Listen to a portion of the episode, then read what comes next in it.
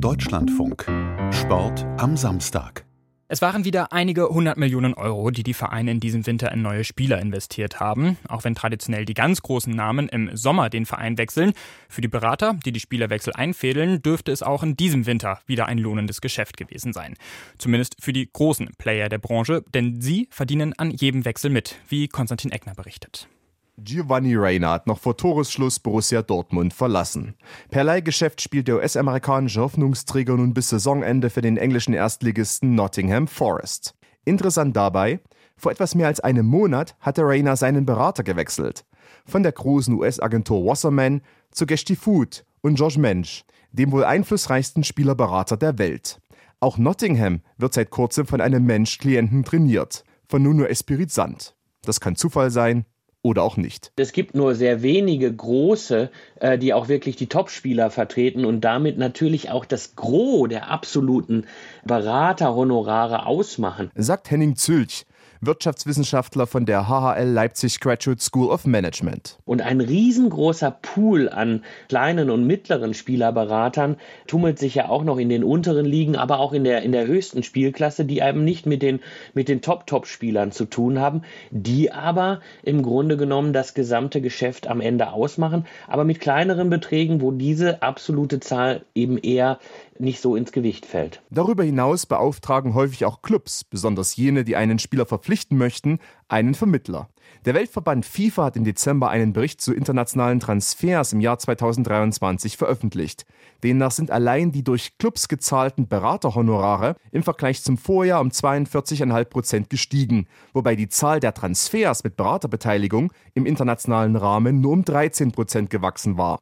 So wichtig die grundsätzliche Arbeit von Spielerberatern etwa beim Aushandeln von Verträgen auch sein mag, die großen Provisionen streichen nur Mensch und einige andere ein. Sie haben sich mit ihrem Pool an Klienten nicht nur ertragreiche Agenturen, sondern auch eine gehörige Marktmacht aufgebaut, gegen welche die Vereine nur schwerlich etwas unternehmen können. Möchte man einen hochkarätigen Spieler haben, muss man mit den Beratern kooperieren. Zülch dazu. Die Prognose für die künftigen Jahre wird äh, so sein, dass die Berater den Clubs diktieren werden, welchen Spieler sie nehmen können und welchen sie nicht nehmen können. Wie komme ich dazu zu dieser Aussage? Also wir müssen äh, auf der einen Seite sehen, wenn Sie einen ambitionierten Club haben, der jetzt äh, über seine, ich sag mal, professionelle Entwicklung auf einmal die Möglichkeit hat, in ins internationale Geschäft zu kommen, dann wissen die Berater natürlich auch, äh, dass da mehr Geld im Spiel ist. Eine Idee, um das Anwachsen von Provisionen zu unterbinden, ist ein Agent Fee Cap, also eine Honorarobergrenze. Doch dafür sind die Voraussetzungen noch nicht geschaffen. In Großbritannien, wo die höchsten Beraterhonorare überhaupt gezahlt werden, hat ein Gericht des englischen Fußballverbandes vor kurzem befunden, dass solch eine Restriktion gegen das nationale Wettbewerbsrecht verstoßen könnte und stattdessen empfohlen, dass sich Verbände und Berater auf ein Abkommen verständigen. Die Europäische Kommission hat der FIFA Unterstützung bei einer Einführung einer solchen Obergrenze zugesichert, aber eine Umsetzung steht weiter aus. Der Schweizer Rechtsanwalt Philipp Renz hebt im Gespräch mit dem Deutschlandfunk hervor, dass auch die sogenannte Doppelvertretung Vermittler bevorteilt. Doppelvertretung bedeutet, dass man gleichzeitig zwei Parteien vertritt. Das tun die meisten Spieleragenten, die in erster Linie ihre Spieler vertreten, sich aber auch rechtlich oder finanziell an die Clubs ihrer Spieler binden, um von ihnen bezahlt zu werden. Erklärt Renz.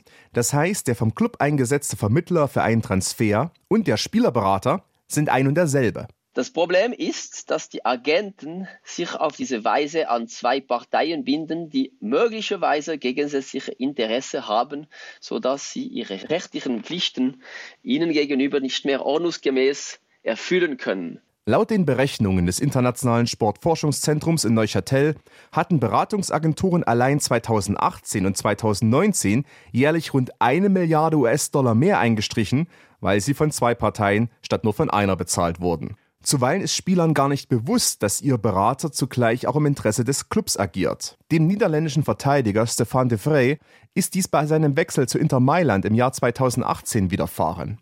Während der Verhandlungen vertrat die Agentur SEG nicht nur de Vrij, sondern auch Inter. Ein niederländisches Gericht sprach dem Verteidiger deshalb einen Schadensersatzanspruch von 4,7 Millionen Euro zu. Renz, der in Fribourg eine Kanzlei leitet, kritisiert, dass insgesamt wenig gegen Doppelvertretungen unternommen wird. Die Situation ist für mich ganz klar. Die staatlichen Behörden, die sich darum kümmern sollten in der Schweiz oder in Europa, waren bisher zu schwach oder zu korrupt, um die Flut nach vorne in einem Fußballmilieu zu regulieren, das allein von Geld und Machtgier bestimmt wird. In der Schweiz laufen aktuell zwei Verfahren, die sich mit dem Thema Transfermarkt und Doppelvertretungen beschäftigen. Eines vor der Eidgenössischen Wettbewerbskommission, zudem gibt es ein Verfahren im Kanton Fribourg. So oder so scheint Bewegung in einen bisher unregulierten Markt zu kommen.